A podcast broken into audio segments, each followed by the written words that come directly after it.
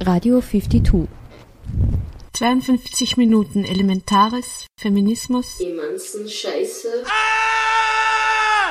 Jetzt geht's aber durch mit euch.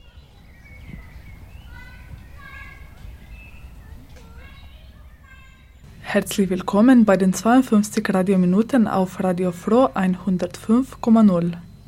Am Anfang ein kurzer Rückblick auf den Symposion Feministische Perspektiven, Standortbestimmungen und Zukunftsvisionen, organisiert von 52 zusammen mit dem Posthof.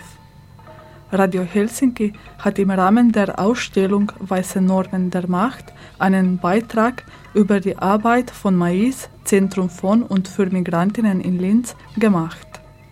In Anschluss ein Kurzbeitrag zur Eröffnung der Bibliothek für feministische Literatur, ehemals Doku Graz, und damit Wiedereröffnung eines feministischen Denkraums durch das Frauenservice Graz. In diesem Splitter ein Interview mit Lydia Lange von Silke Müller.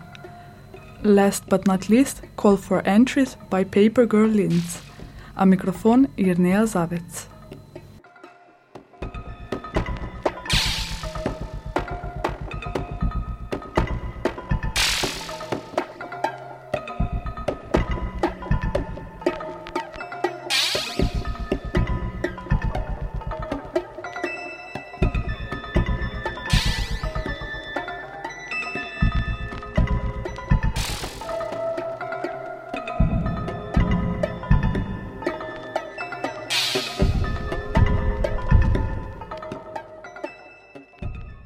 Gerüttelt, nicht geschürt. Aufgequält. Am 16. und 17. Jänner fand im Posthof das Symposium Feministische Perspektiven, Standortbestimmungen und Zukunftsvisionen statt. Veranstaltet wurde es von 52 und Posthof. Es versammelte aktuelle Positionen, die eine Vielfalt feministischen Denkens sichtbar machen und anregen, die Grenze des eigenen Denkens zu überschreiten.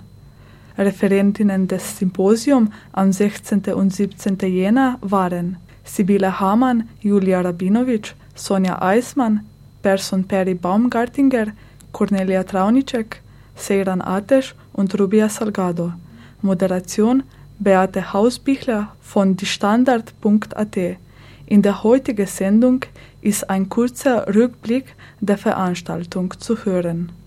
Sibylle Hamann Konstant geblieben ist in der Geschichte, dass die Ansprechperson für die Dienstbotin stets die Frau des Hauses ist. Öfter als Männer verwenden Frauen die Formulierung meine Putzfrau. Das soll heißen, das ist nicht einfach eine Frau, die putzt, sondern eine Frau, die mir hilft bei Aufgaben, die eigentlich meine sind. Früher, in Romanen aus dem 19. Jahrhundert, kennen wir die Klagen und Beschwerden über das Hauspersonal. Das war eines der wichtigsten Gesprächsthemen der feinen Damen im Salon. Heute werden ähnliche Gespräche geführt, halt mit anderen Worten. Zum Beispiel, bügelt deine Putzfrau und was kocht sie den Kindern, wenn du nichts hergerichtet hast? Würdest du eher eine Ukrainerin nehmen oder eine Serbin? Wäre ein männliches Au-pair nicht vielleicht eine gute Idee, aber ob der dann seine Socken selber wäscht? Sonja Eismann Generell muss es aus feministischer Perspektive immer auch eine Kritik an einer kapitalistischen neoliberalen Arbeitsorganisation geben. Das denke ich muss immer mitgedacht werden. Und was ich auch ganz wichtig finde, ist, dass der Fetischarbeit auch kritisiert wird, dass eben nicht der Vollzeitbeschäftigte Mensch der einzig äh, wichtige Mensch ist, der sozusagen essen soll, weil er sein Brot in Vollzeit selber verdient, sondern äh, wir können ja auch mal hinterfragen, ob nicht in der Gesellschaft, die auch ähm, durch Automatisierungsprozesse sehr viel an Arbeit einsparen könnte, ob es nicht eine Möglichkeit wäre, dass Frauen und Männer beide weniger arbeiten und die Zeit vielleicht mit politischem Aktivismus oder mit ihren Kindern oder was auch immer verbringen. Ja, also das finde ich ist äh, auf jeden Fall ein feministisches Anliegen. Außerdem äh, sollte es natürlich auch eine größere Solidarisierung über Klassenschranken, über andere Schranken wie Herkunft, Background, Hautfarbe etc. hinweg geben. Ja? Also Frauen, die in diesen Diskursen meistens nur als Problemfälle dargestellt werden, also alleinerziehende Frauen, die migratisiert werden, Women of Color, sollten eben stärker äh, danach gefragt werden, was für sie überhaupt Arbeit bedeutet und ähm, ihre Erfahrungen sollten stärker in die ganzen Diskurse mit einbezogen werden um einfach mal auch zu überlegen, was bedeutet eigentlich Arbeit und Erfolg für uns Frauen. Person Perry Baumgartinger. Simone de Beauvoir sagte bereits vor langer Zeit, dass eine Frau nicht so geboren wird, sondern dazu gemacht wird. Was aber bedeutet zur Frau gemacht werden? Donna Haraway sagt, Gender ist ein Feld strukturierter und strukturierender Differenz, in dem die extrem lokalisierten Klänge zutiefst persönlicher und individualisierter Körper im gleichen Feld ertönen wie globale Hochspannungsemissionen. Geschlecht ist eine wichtige Grundlage vieler Gesellschaftssysteme, ihrer Ordnungen und Machtausübungspraktiken. So wird unter anderem stillschweigend vorausgesetzt, weiße heterosexuelle Männer Frauen seien die Norm, alle anderen würden von der Norm abweichen trans- und intergeschlechtlich und queer lebende Menschen seien pervers und krank, schwarze Männer seien besonders potent, Menschen mit Behinderungen hätten gar keine Sexualität, Sexarbeiterinnen wüssten nicht, was gut für sie ist und vieles andere mehr. Rubia Salgado. Vor allem, wenn es um lernende Migrantinnen, Frauen geht, sollen Standarderzählungen über Isolation und Abschottung der Migrantinnen durch patriarchale Gewalt berücksichtigt werden. In diesem Sinn wäre das Ziel der Befähigung der Migrantinnen, einen imaginierten Innen zu verlassen, ein notwendiges Außen zu betreten und dort selbstständig zu handeln, kritisch zu untersuchen. Man könnte sich fragen, ob es hier um einen, ob es hier um einen verborgenen Befreiungsimpetus handelt. Es könnte auch der Frage nachgegangen werden, inwieweit dieses Ziel von zwei Standarderzählungen beeinflusst bzw. erst möglich gemacht wird. Die Betrachtung der Migrantinnen, der Frauen, als Opfer patriarchaler Abschottung, Abschottungsgewalt und die Erzählung über die Migra das Migrantinnenleben, jetzt nicht nur Frauen gemeint, das sich abgekapselt von einer vermeintlich homogene Mehrheitsgesellschaft abspielen würde. Es ist interessant anzumerken, dass im Alltagsdiskursen das vermeintlich abgekapselte Leben der Migrantinnen als ein Leben außerhalb beschrieben wird. In den Interviews wird behauptet, dass die lernenden Migrantinnen die hegemoniale Sprache brauchen, um nach außen zu gehen. Das Leben in diesem imaginierten Außen ist ohne diese Sprache nicht zu meisten. Das Leben in diesem imaginierten Außen dürfen wir nicht vergessen, ist monolingual strukturiert. Feministische Perspektiven, Standortbestimmungen und Zukunftsvisionen war eine Kooperation von Posthof und 52, Vernetzungsstelle für Frauen in Kunst und Kultur in Oberösterreich, in Zusammenarbeit mit der Arbeiterkammer Oberösterreich, Abteilung Kultur und mit Unterstützung von Frauenbüro Linz. Der gesamte Mitschnitt in zwei Teilen kann im Cultural Broadcast Archive via cba.fro.at nachgehört werden bzw. nachgesehen via dorftv.at.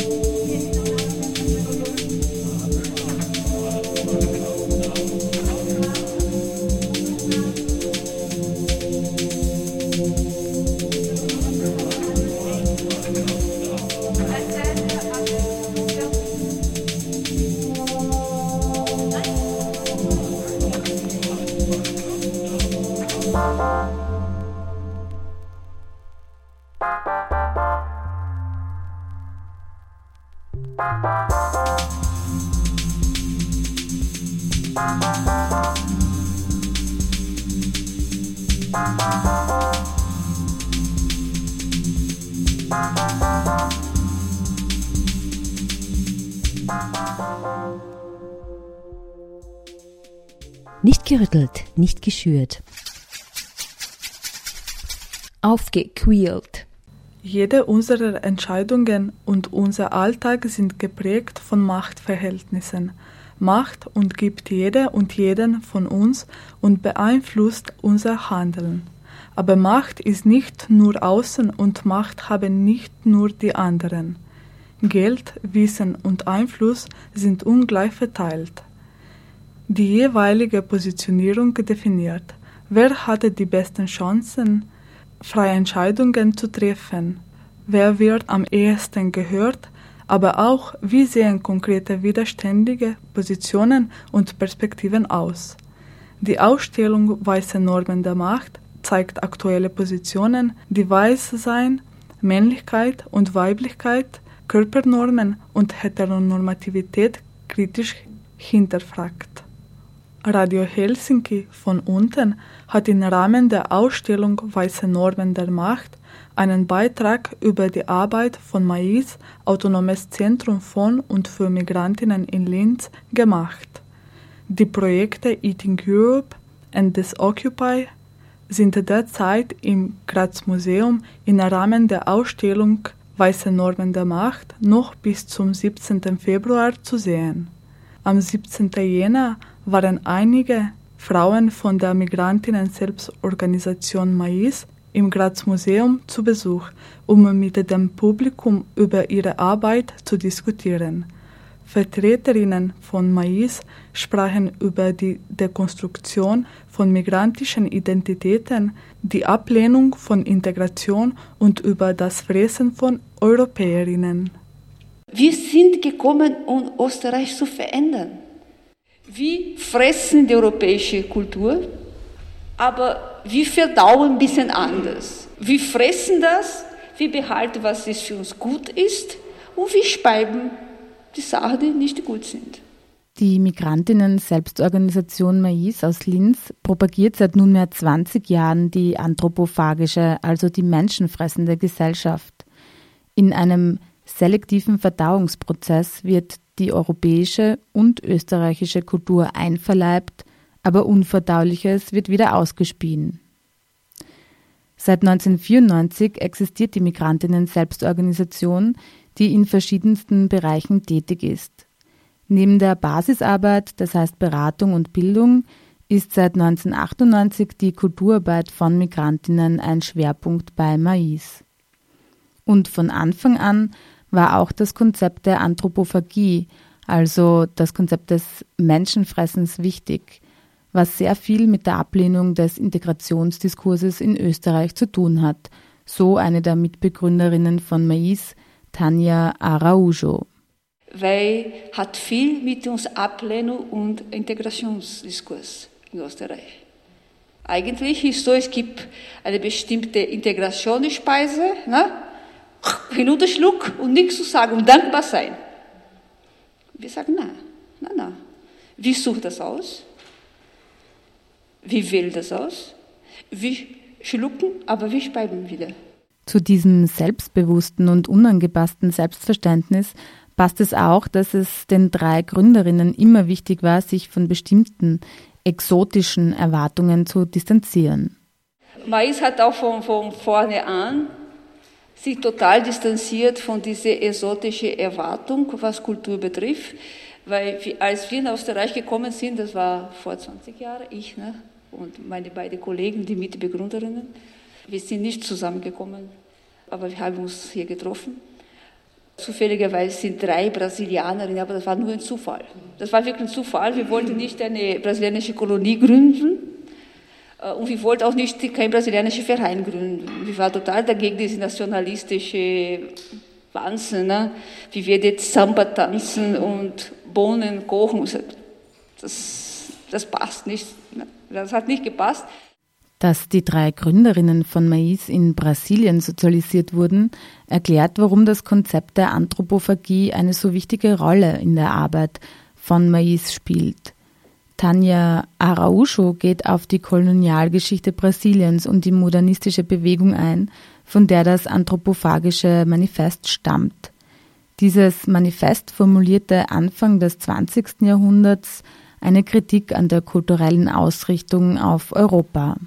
Europa war unser riesiges Begehr. Ne?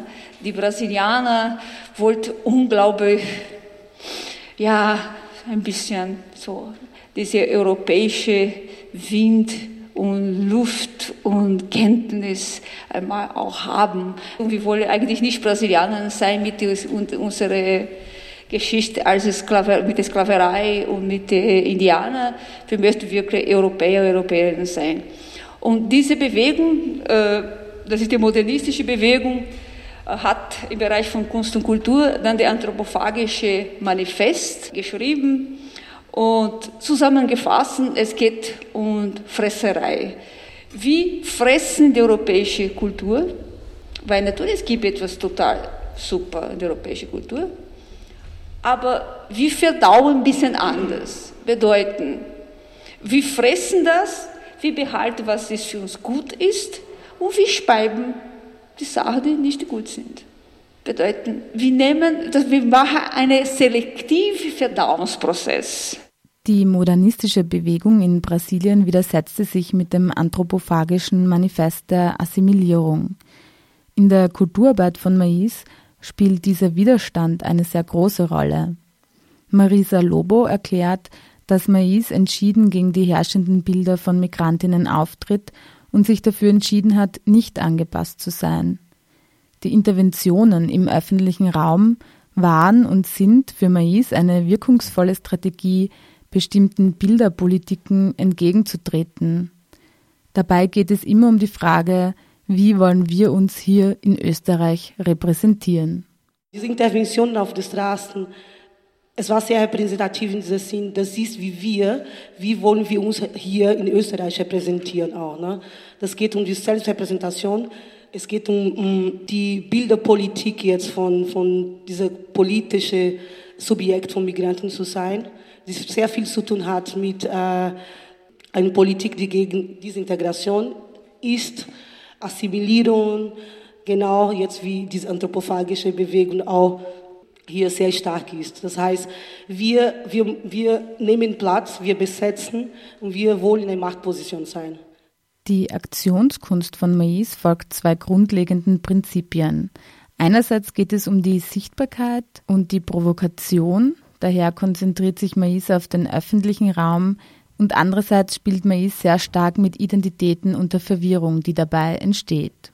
Was wir diese Identität von Migranten immer versucht haben, nicht dann festzulegen, aber doch eine Art von Spiel mit dieser Identität zu machen. Das heißt, wir sind ja und nein. Wir sind ja jetzt, sind wir immer diese Verwirrung auch, ne? was, was wir wirklich sind, dass wir uns nicht wirklich definiert haben, wer wir sind wie, wie wir unterwegs sind.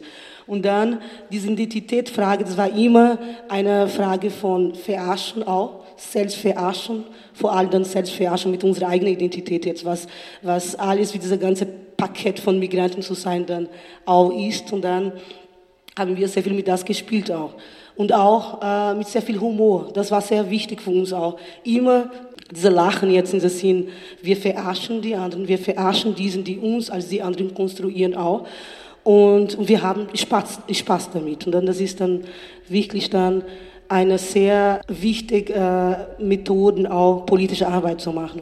In den beiden aktuellen Kunstprojekten von Mais, Eating Europe und Death Occupy, ist genau dieses Spiel mit migrantischen Identitäten ein wesentlicher Bestandteil. Mais arbeitet schon lange mit fiktiven Biografien, die auf reale Machtverhältnisse hinweisen, bzw. sich diesen widerständig entgegenstellen. Ich bin Madame Chloé. Ich bin Migrantin, ich bin Ärztin. Ich habe Postdoktorat in Biochemie und eine Praxis zu Hause. Hier in Österreich aber putze ich die Gesetze der Heimatland Österreicher. Sowohl auf der Couch als auch unter der Couch. Neurosen, Phobien. Sie sehen, wo es viel Scheiße ist, ist auch viel Geld zu holen. Madame Chloé! Hi everybody, it's me again, Super Puta! Sex Arbeit ist Arbeit! Sex Arbeit ist Arbeit! Sex Arbeit ist Arbeit! Sex Arbeit ist Arbeit! Osh, osh, osh, wir reden nicht Deutsch. Asch, asch, asch, integriert unser Arsch. Osh, osh, osh, wir reden nicht Deutsch. Asch, asch, asch, integriert unser Arsch. Super Butter Prada Stern, die für die Rechte von Sexarbeiterinnen eintritt, Madame Chloé, die reichste Putzfrau Europas, die durchs Scheißeputzen von Heimatland Österreichern Massen an Geld angehäuft hat, und Maria Fekter-Bieber, die sich weigert, Deutsch zu sprechen, sind nur drei der Kunstfiguren der kannibalistischen Gang vom Projekt Eating Europe. Während der Wienwoche ist dieses Kollektiv bei einer Prozession aufgetreten und wurde dabei unter anderem von den Wiener Refugees unterstützt.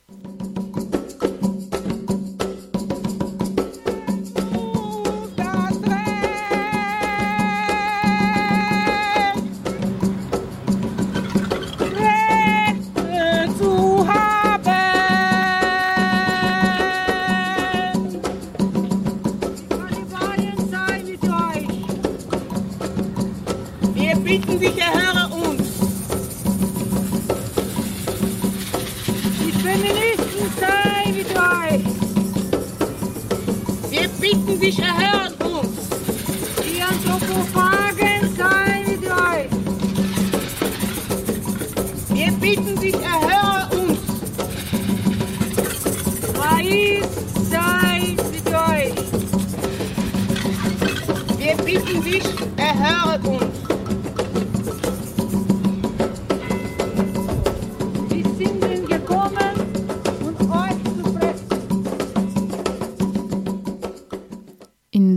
Ankündigung zur Prozession heißt es, A cannibalistic gang entered Europe to set up a new ritual to overcome colonialism through fucking, eating and fighting. Die menschenfressende Gesellschaft als Kritik am kolonialen Europa schmiedet Allianzen, zum Beispiel mit den Refugees, aber auch mit Mehrheitsösterreicherinnen, Daher ist es für Mais auch wichtig, in so einem hegemonialen und gewaltvollen Raum wie einem Museum repräsentiert zu sein.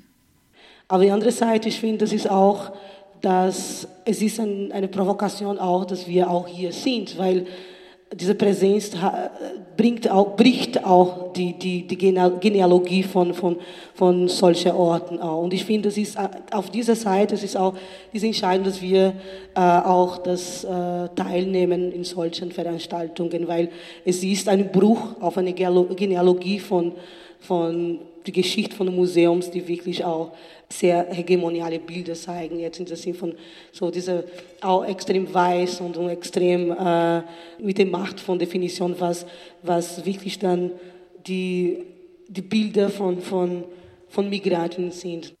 Mais braucht für ihre Kunst keine Bestätigung und schon gar keine Erlaubnis. Sie nehmen sich den Raum einfach und nehmen immer mehr Platz ein.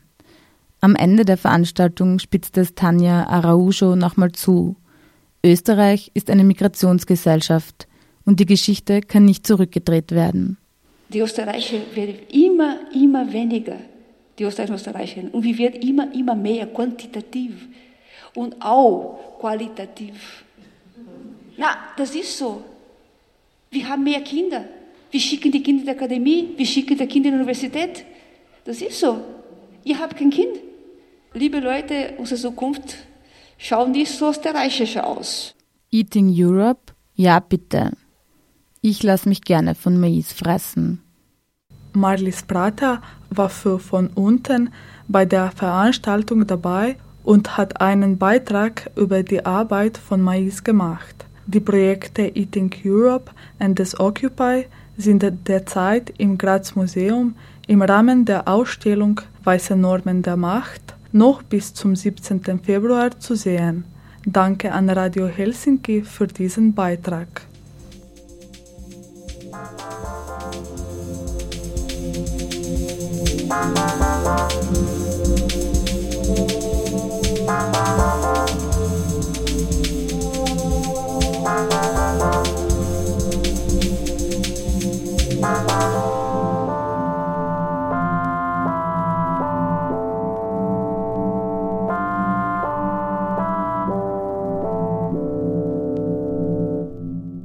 Gerüttelt, nicht geschürt. Aufgequält. Feministisches Wissen hat es immer noch schwer, sich in die offiziellen Geschichtsbücher einzuschreiben. Dennoch gibt es mittlerweile einen Kanon etablieren feministischer Literatur. Namen wie Virginia Woolf oder Simone de Beauvoir sind vielen interessierten Leserinnen längst ein Begriff. Durch welche Themen, welche Zugänge, welche Diskurse brennen aktuell? Welche Autorinnen werden mit ihren Büchern bleiben und zu feministischen Klassikern der Zukunft werden? Am 15. Jänner wurde in Graz eine alte, neue Bibliothek für feministische Literatur am Lendplatz im Graz eröffnet. Damit führt das Frauenservice die Bibliothek des mit Ende 2013 aufgelösten Doku Frauendokumentations- Forschungs- und Bildungszentrum Graz fort und startet Diskussionen in neuen feministischen Denkraum. Die Radio Helsinki Redaktion von unten hat sich das Ganze näher angesehen. Mit einer Lesung von Sonja Eismann über feministische Klassiker der Zukunft wurde am Mittwoch, den 15. Jänner, die Feministische Bibliothek im Frauenservice Graz eröffnet. Nachdem sich das Doku, das Frauendokumentations-, Forschungs- und Bildungszentrum Graz, Ende des Jahres 2013 aufgelöst hat, bestand der Wunsch, dessen Bibliotheksbestand mit jenem des Frauenservice Graz zusammenzulegen und als Bibliothek sowie in Form eines feministischen Denkraums für Vorträge und Lesungen weiterzuführen.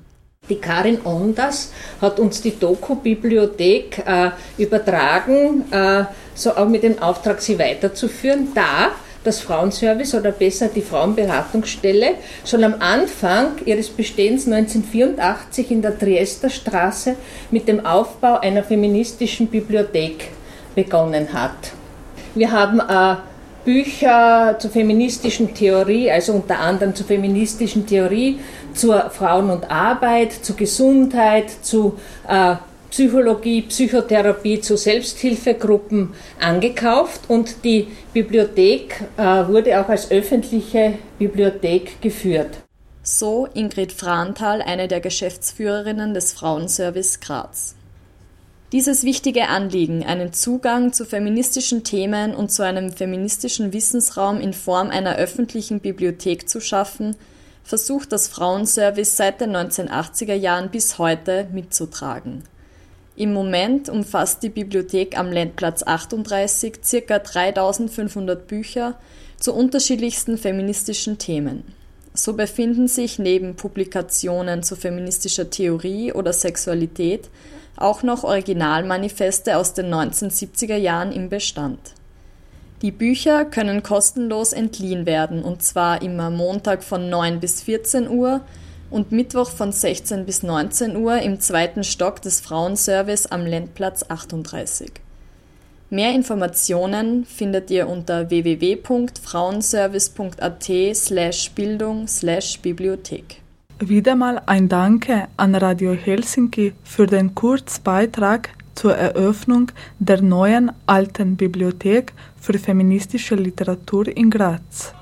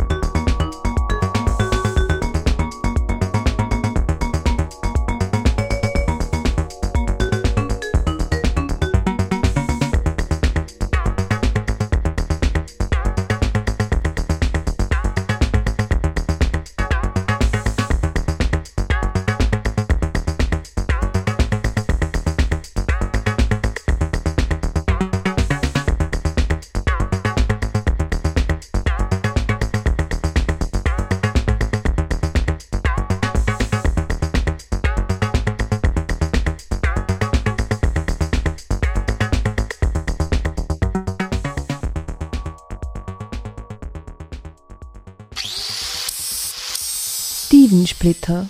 Larger than life. Ob Retro ein Trend ist, die amerikanische Avantgarde-Rock-Sängerin Lydia Lunch nennt es Virus. Ihre Tour, die eine Retrospektive über 30 Jahre on Stage ist, heißt Retrovirus. Ende Oktober waren Lydia Lunch und Band in der Stadtwerkstatt zu Gast. Allesamt in Schwarz spielen sie Tracks des gesamten Schaffens, angefangen von Bandstücken wie Teenage Jesus and the Jerks über Soloarbeiten bis zum neuen Big Sexy Noise. Wie sexy auf der Bühne funktioniert, was Lydia Lunch Nachwuchsmusikerinnen mit auf den Weg geben würde und wer einen Big Dick hat, hat Silke Müller vor dem Konzert mit Lydia Lunch besprochen. Chick, chick, chick, please over here, give me some. Chick, chick, chick. Hello. Oh yes, there we go. Did you hear about the song the other day? Now we are sitting here in Stadtwerkstatt. That's the backstage area for Lydia Lunch, who will perform tonight. She's an American uh, singer, also um, poet and actor in some kind. And you performed a couple of times in Austria, also in Linz. And two years ago, you had been on the Ottensheim Festival with Big Sexy Noise. And one year ago, you had been here also on Yes. stage. Which kind of concert you will do today? Because it's a special concert. Um, Well, it's called Retrovirus, and it is a retrospective, and it starts with Teenage Jesus. Uh, and goes through not all of my career because I've been performing for 36 years, but Teenage Jesus, Eight Eyed Spy, Shotgun Wedding, uh, even Alice Cooper, a song by Suicide, um, Big Sexy Noise. So we go through a good range of my catalog, uh, hence the title Retro Virus.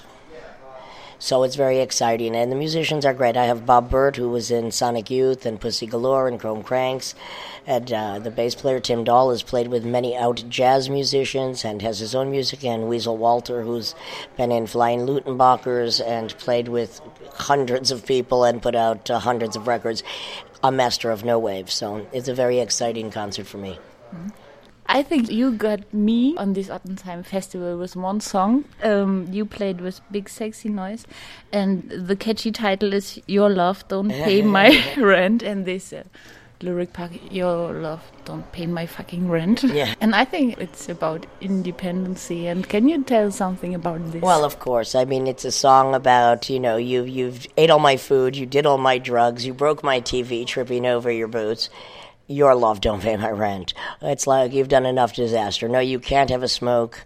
Uh, I won't call you a cab. It's about just refusing uh, someone who's taking advantage of your generosity. And I think a lot of women need to say this. It's like, hey, pay. Especially look, if women date musicians, they're always broke. Don't date a musician. Find someone who can pay the rent. Allow me to introduce this next little anti love song. Now, I know some of you. You're probably a lot like me. Now, maybe it wasn't yesterday or last week. Maybe it was last year or it's going to be tomorrow or next month. But you're going to wake up with a beautiful man beside you and you're going to think, get the fuck out of my house, bitch. What the hell have I been thinking? Now, you know those pretty boys, they usually are spliff smoking, beer drinking, internet porn addicted, video playing, all your motherfucking food eating, no rent paying, not gainfully employed kind of bitch boys.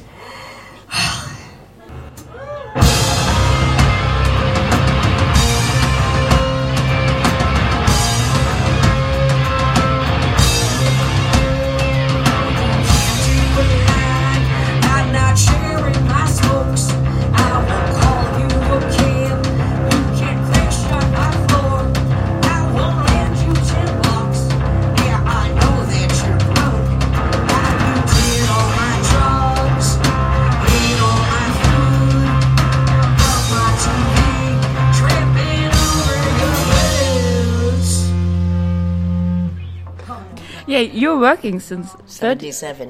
1977. as a musician and in this music business, I think you should be a role model for emancipated girls or women who work on stage. And if I ask you which things had been important, which had been good or hard to learn?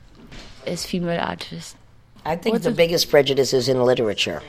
Because I think my, my literature, which is taken seriously in France and, and possibly in Germany, but I think, and it has been translated into seven languages, but I think in America it's prejudiced because I write about, well, my real life in such unglamorous and unromantic terms. But if I wrote it under a different name, if I was a man, if I was Charles Bukowski or Dan Fonte or Jerry Stahl, it would be more respected, but it still stands so far out of any field because it's so brutally honest and, and and dirty. And I don't mean just sexually dirty. I mean it's dirty. And I think if I was a male, that there wouldn't be such prejudice against my literature there. And I think you know France doesn't see it that way. Germany doesn't see it that way. Czech uh, publishes more of my books than any other country, so they understand the poetry I'm dealing with and the brutality of reality. Um, but as far as in music, I mean, I think that women, if they want any lesson from me, it's don't go into music, go into science, go into architecture, get a, go into law, go into something else that can have a beneficial effect on society, not just another uh, useless pursuit of entertainment. And I mean, if you don't have a vision, don't give it a sound. There's enough music out there. There's not enough female scientists or female doctors or female architects or any number of other things in a professional field. I think if you want to do music, you should do music, but consider it what it mostly is a hobby, unless it's something that's in your blood that is so irritating that if you don't get out, you're going to you're going to damage yourself or someone else. Otherwise, think about the future because it's very difficult. I mean, if I wasn't so organized, I've been homeless many times in my adult life. Now I'm on a permanent rent strike. That's not an easy thing to maintain without living in a squat, which I don't. Um, it's a very difficult life to maintain. First of all, the life on the road takes its toll, although I know I don't look it at 54, but I'm a special case. Um, you dropped your hat. Um, uh, I just think it's too. it- It's it's brutal. It's exhausting. It's uh, you really have to be dedicated to it. You have to plan far in advance. You have to be willing to do the same. I don't do the same music over and over, but I'm on the same road over and over because that's where the people are that need to hear what I say. Uh, I don't recommend it for anyone. I don't recommend do create. I don't. I recommend creating for everybody, but I don't recommend that they think that it's going to be a career or, or it's a, a life choice that you must create. But if you're more practical than I am, get a job and something that benefits and something that you love. That's all, you know. I mean, I feel that my job involves more than just playing me. Besides, look, I don't have one job. I'm a musician. I'm an author. I write screenplays. I do photography. I curate shows. Um, and even with all of this, it's very hard to, to not fall into dire poverty. And I and I, I do often because uh, it's just the price you pay for having art pay your way. One of my questions would have been from what you are living, and that's not only meant in a financial way, also meant in this uh, existentialistic Well, way. A, I'm a nomad. I mean, I move all the time. This is one of my expensive habits of my life. Is that? But it's also I sometimes move for economy. Like I've lived in Barcelona for eight years. Uh, I moved there. It was much cheaper than it is now, but I moved there because Europe supports me. So why am I living in the states and giving money there? Now I will be going between the states and Europe, because now I'm going to take money from America, who owes me something, I think, but from museums and institutions.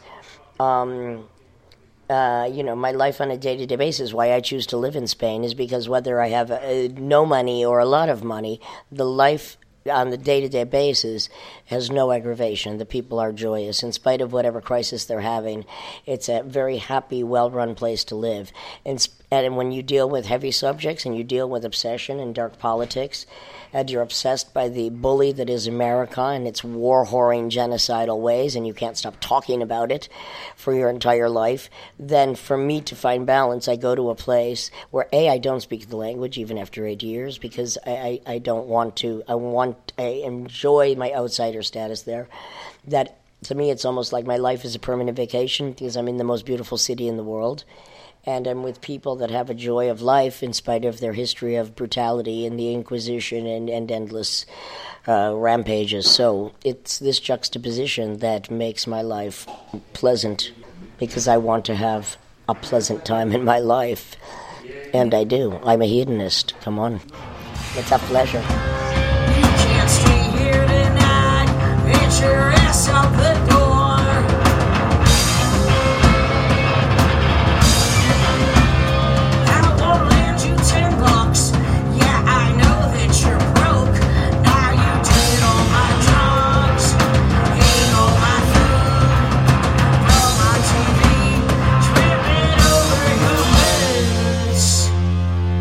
Because it's a feministic a radio show, do you think that's a possibility not to be a feminist uh, while living as a woman in this world? And do you sometimes uh, been asked why you are a feminist, or do you deal with such topics? I feel I'm a humanist because I feel the entire human condition is under great stress right now.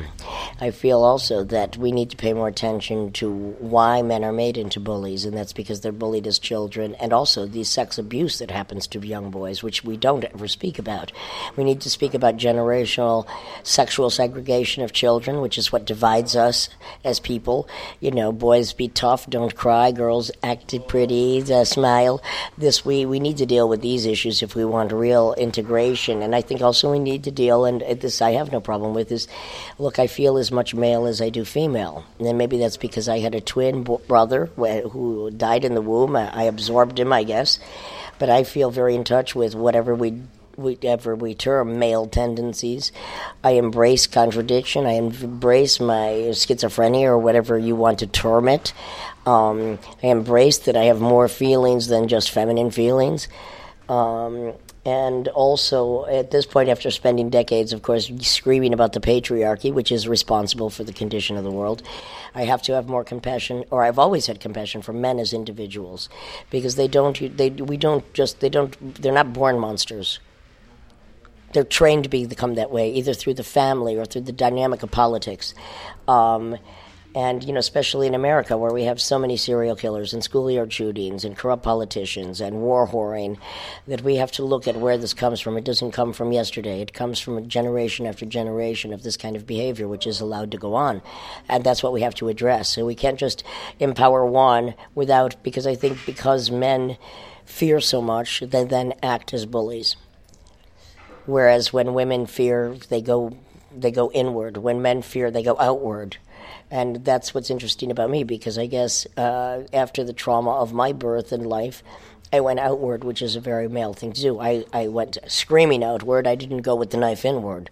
And given my voice through a life of trauma to speak for other people. And I think the human condition now is a traumatic experience if we realize what's going on in the world.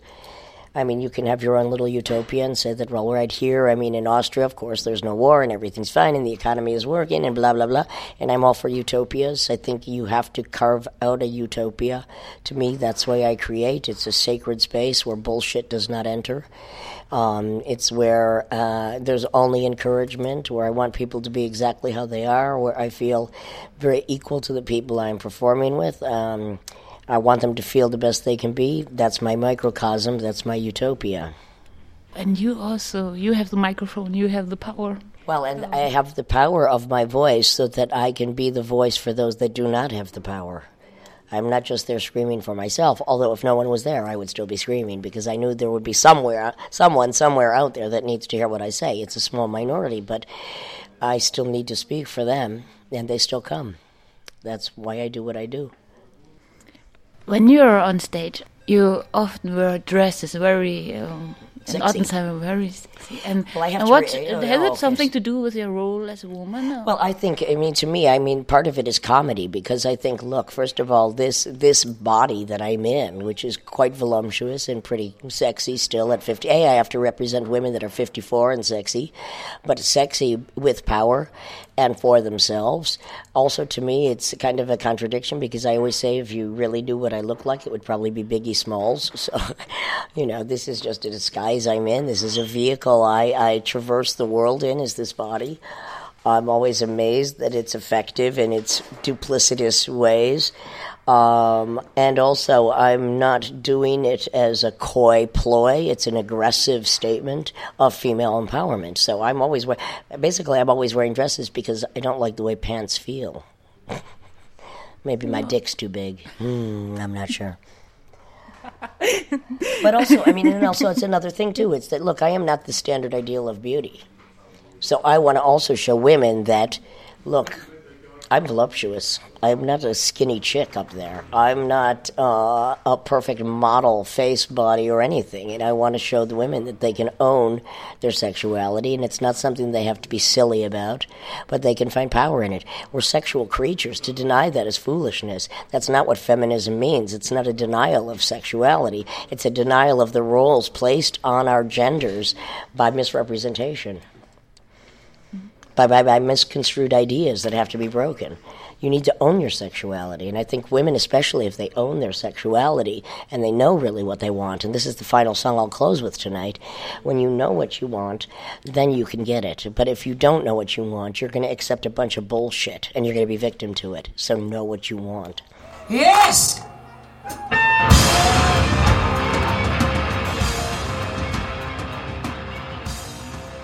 Ihr hörtet ein Interview mit der amerikanischen Post-Punk-Ikone Lydia Lunch. Während der Retrovirus-Tour war sie auf der Linzer Stadtwerkstatt-Bühne. Silke Müller hat sie im Ende 2013 vor dem Konzert dort getroffen. Ebenfalls 2013 ist das Album Retrovirus beim Label Interbank Broken Silence erschienen.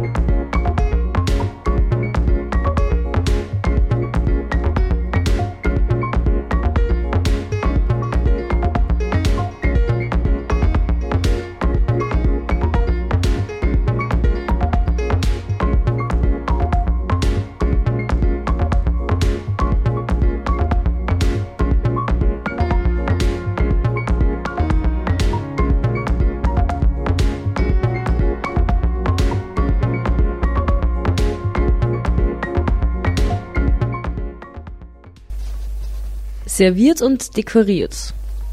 Infos auf dem Tisch.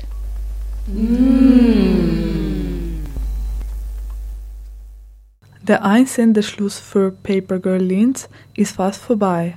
Nur noch bis 8. Februar ist es möglich, rollbare Kunstwerke zu schicken. Paper Girl Linz ist ein Projekt im Rahmen von Feminismus und Krawall und fragt nach Einsendungen zu eben diesem Thema. Eingesendet werden kann alles, was rollbar ist.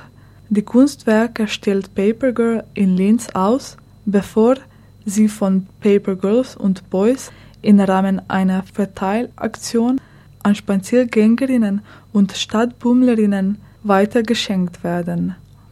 Paper Girl ist ein urbanes und kommerzielles Kunstprojekt. Einsendeschluss ist 8. Februar 2014. Einsendungen an Paper Girl Linz, Stadtwerkstatt, Kirchengasse 4, 4040 Linz. Mehr Infos papergirllinz.tumblr.com und auf Facebook.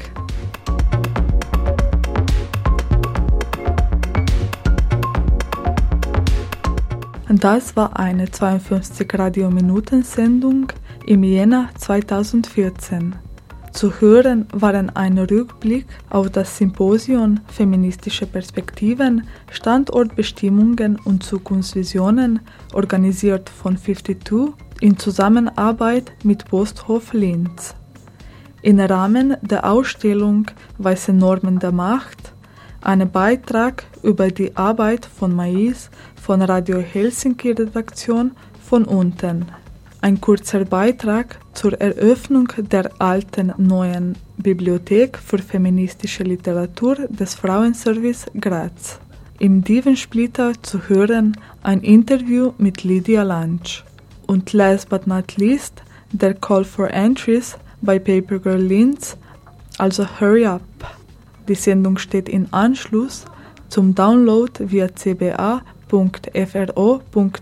bereit. Links und weiterführende Infos inklusive. Am Mikrofon verabschiedet sich Irnea Savets.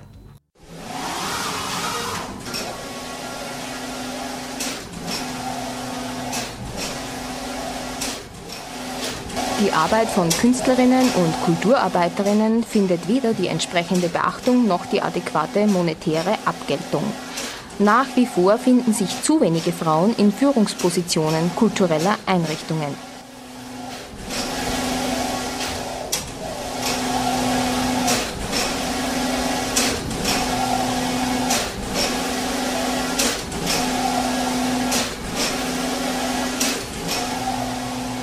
Ziel der Kulturpolitik muss die Herstellung von reeller Gleichstellung in allen Bereichen und Symmetrie auf allen Ebenen des künstlerischen und kulturellen Lebens sein. Dazu gehört die Beseitigung von Diskriminierungen aufgrund der Geschlechtszugehörigkeit, des Alters, der sexuellen Orientierung, der sozialen Herkunft und Lebenszusammenhänge, der Staatsbürgerinnenschaft, des migrantischen Hintergrunds, der Konfession und individueller Beeinträchtigungen.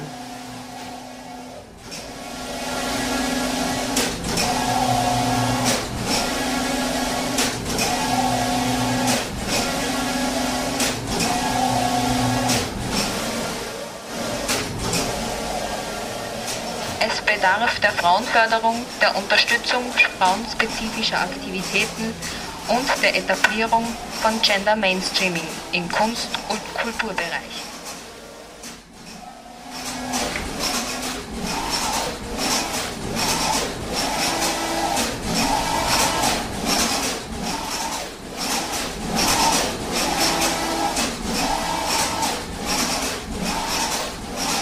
Um eine gleichberechtigte Vergabe von Fördermitteln an Frauen und Männer zu erreichen, sind künstlerische und kulturelle Aktivitäten von Frauen verstärkt durch die öffentliche Hand zu fördern. Die Vergabe von öffentlichen Förderungen an Künstlerinnen und Organisationen ist an Genderkriterien zu binden. Die Förderrichtlinien sind in Zusammenarbeit mit Frauennetzwerken und Interessenvertretungen zu erstellen.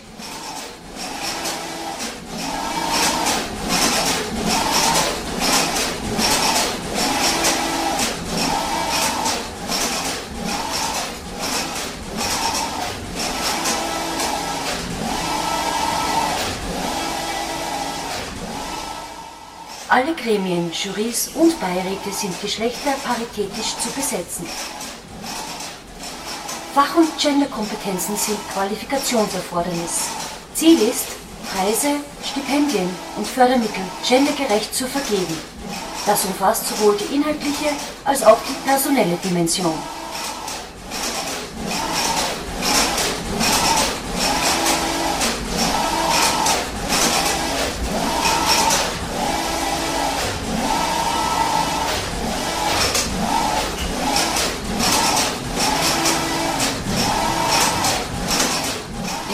Kultureinrichtungen der öffentlichen Hand, auch in ausgegliederten oder im öffentlichen Eigentum stehenden Institutionen, ist gendergerechtes Management zu etablieren. Für alle Stellen gilt Ausschreibungspflicht. Mindestens 50 Prozent der Führungspositionen, sowohl im künstlerischen wie im sogenannten kaufmännischen Bereich, sind mit Frauen zu besetzen.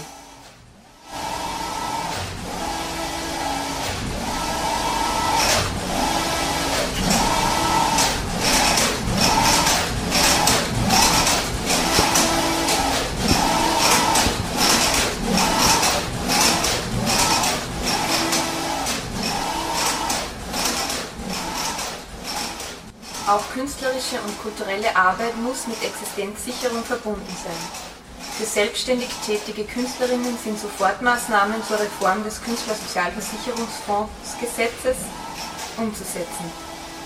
Die Entwicklung und Umsetzung von Modellen der Existenzsicherung, insbesondere für prekär Beschäftigte, ist zu fördern. Existenzsicherung muss auch unabhängig von Erwerbsarbeit gewährleistet sein. Ohne Bedingungen und für alle.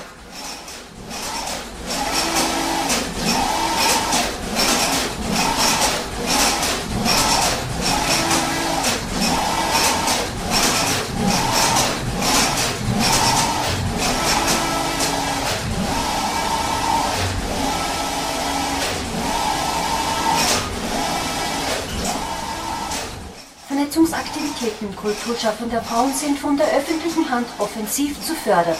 Die Schaffung von Netzwerken ist notwendig, um eine Symmetrie der Geschlechter Wirklichkeit werden zu lassen. Vernetzung verleiht der kulturpolitischen Arbeit von Frauen das nötige Gewicht, ermöglicht Ermächtigung und Austausch. Es bedarf einer starken bundesweiten Interessensvertretung der Kunst- und Kulturschaffenden Frauen, die öffentlich finanziert werden muss.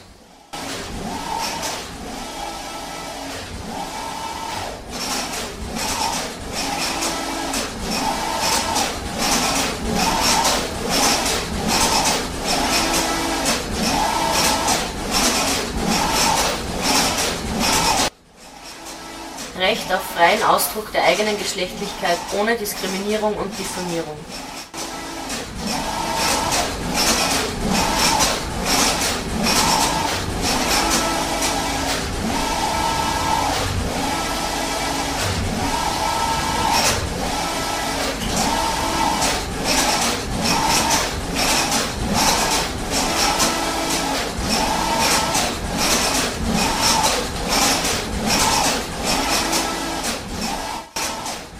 Genderkriterien und Inhalte müssen verpflichtender Bestandteil aller Bildungswege sein. Aus- und Weiterbildung im Kulturbereich müssen durch Fördermodelle der öffentlichen Hand für Angehörige aller gesellschaftlichen Gruppen zugänglich und leistbar werden. Die Studiengebühren an Universitäten und Fachhochschulen sind abzuschaffen.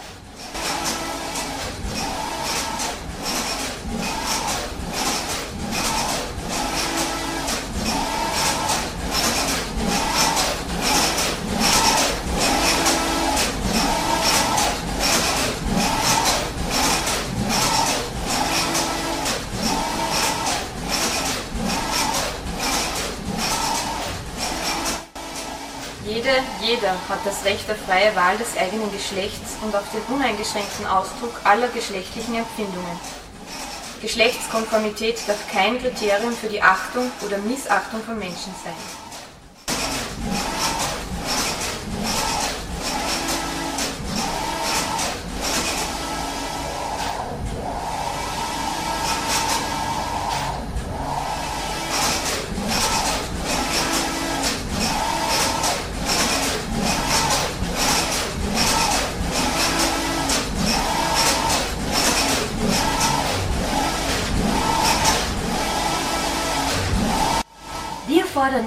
Die Umsetzung des von über 600.000 Personen unterstützten Frauenvolksbegehren.